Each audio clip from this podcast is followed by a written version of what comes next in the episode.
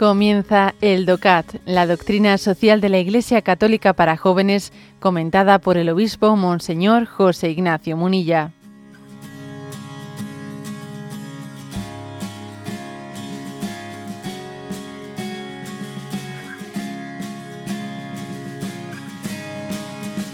Punto 51, que dice, ¿tiene el pecado también una dimensión social? Y responde, el pecado es siempre un acto libre y consciente de la persona, pero su impacto llega hasta el ámbito de las relaciones, por lo que afecta a toda la sociedad. Por lo tanto, cada pecado tiene al mismo tiempo una dimensión personal y una social. Es malo para el pecador en sí, pero al mismo tiempo hiere a la sociedad y a los demás. Y así estas mismas estructuras se, refuerzan, se difunden y son fuentes de otros pecados, condicionan la conducta de los hombres.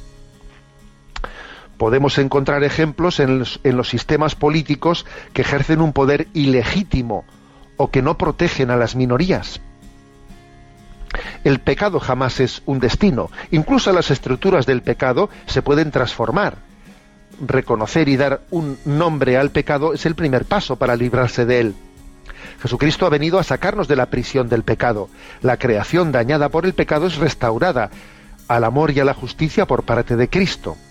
La civilización del amor se inicia en la conversión del individuo y su reconciliación con Dios.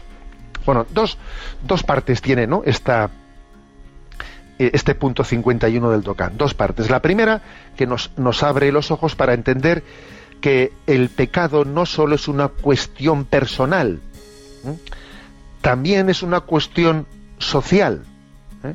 porque cada acto pecaminoso que hacemos tiene consecuencias, ¿eh?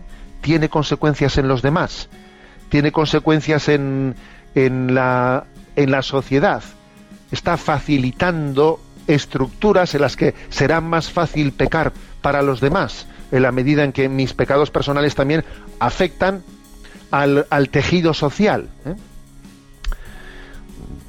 Por ejemplo, cuando ¿eh? aquí habla de, de, estructuras, ¿no? Estructuras de pecado. En una, en una cita de San Juan Pablo II de Solicitud de Reyes Sociales, de una de sus encíclicas, habla de la expresión estructuras del pecado. ¿Qué quiere decir esto? Pues quiere decir que puede, que puede acontecer que frutos de como consecuencia de determinados pecados se están se están eh, generando situaciones en las que es mucho más fácil hacer pecar a otros. Mucho más fácil no pues, estructuras de profundas injusticias injusticias en las que ya hay personas que nacen no en esa estructura de injusticia y será mucho más fácil que ellos ya se dejen llevar o estén padeciendo no o estén padeciendo una estructura de injusticia como que está asumida por todo el mundo. Se ha generado una estructura en la que algo que es que es indigno es asumido y ya es más fácil ¿eh? ir por ese camino. Esto ocurre en gran medida con las leyes, con las leyes, porque las leyes no solo tienen una función normativa, sino que ejercen un importante influjo en la educación y en la cultura. ¿Mm? Hay mucha gente que confunde lo legal y lo moral, y si tú vas, o sea, vas permitiendo leyes eh, inmorales, pues, muchas, muchas personas llegarán a pensar que no solo es legal, sino que también es, es inmoral, o sea, es, es lo correcto. ¿eh? Si es legal, será lo correcto, ¿no? Y entonces la percepción moral de la población se va difuminando, porque la ley civil tiene un valor educativo. Las leyes de una generación se convierten en costumbre para la generación siguiente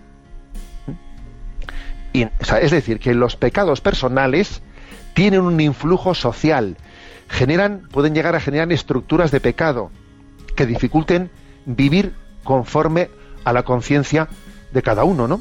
Vivir en rectitud de conciencia lo pueden dificultar grandemente.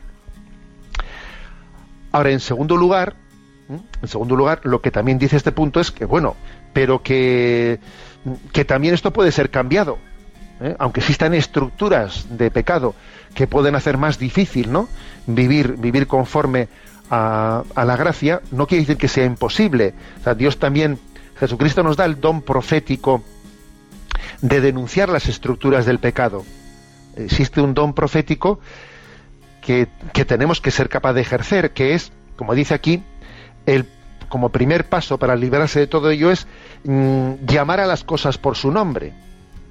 O sea, reconocer y dar un nombre al pecado es ya un primer paso liberador. El decir, a ver, esto es una barbaridad.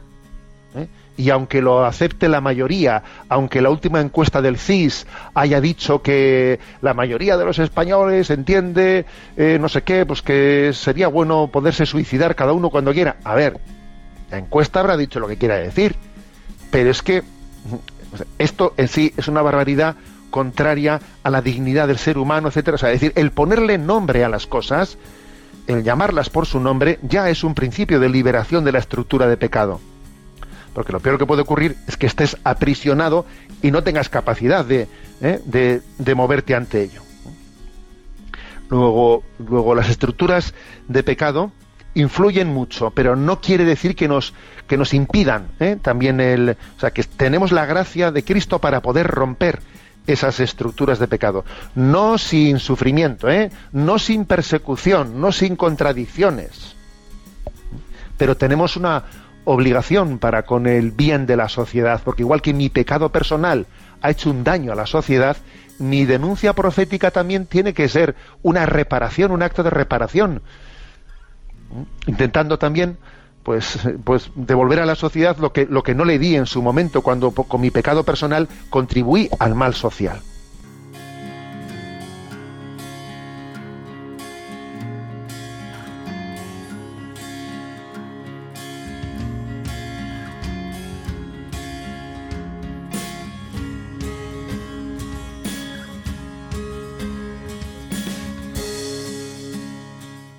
Has escuchado el DOCAT, la doctrina social de la Iglesia Católica para jóvenes, comentada por el obispo Monseñor José Ignacio Munilla.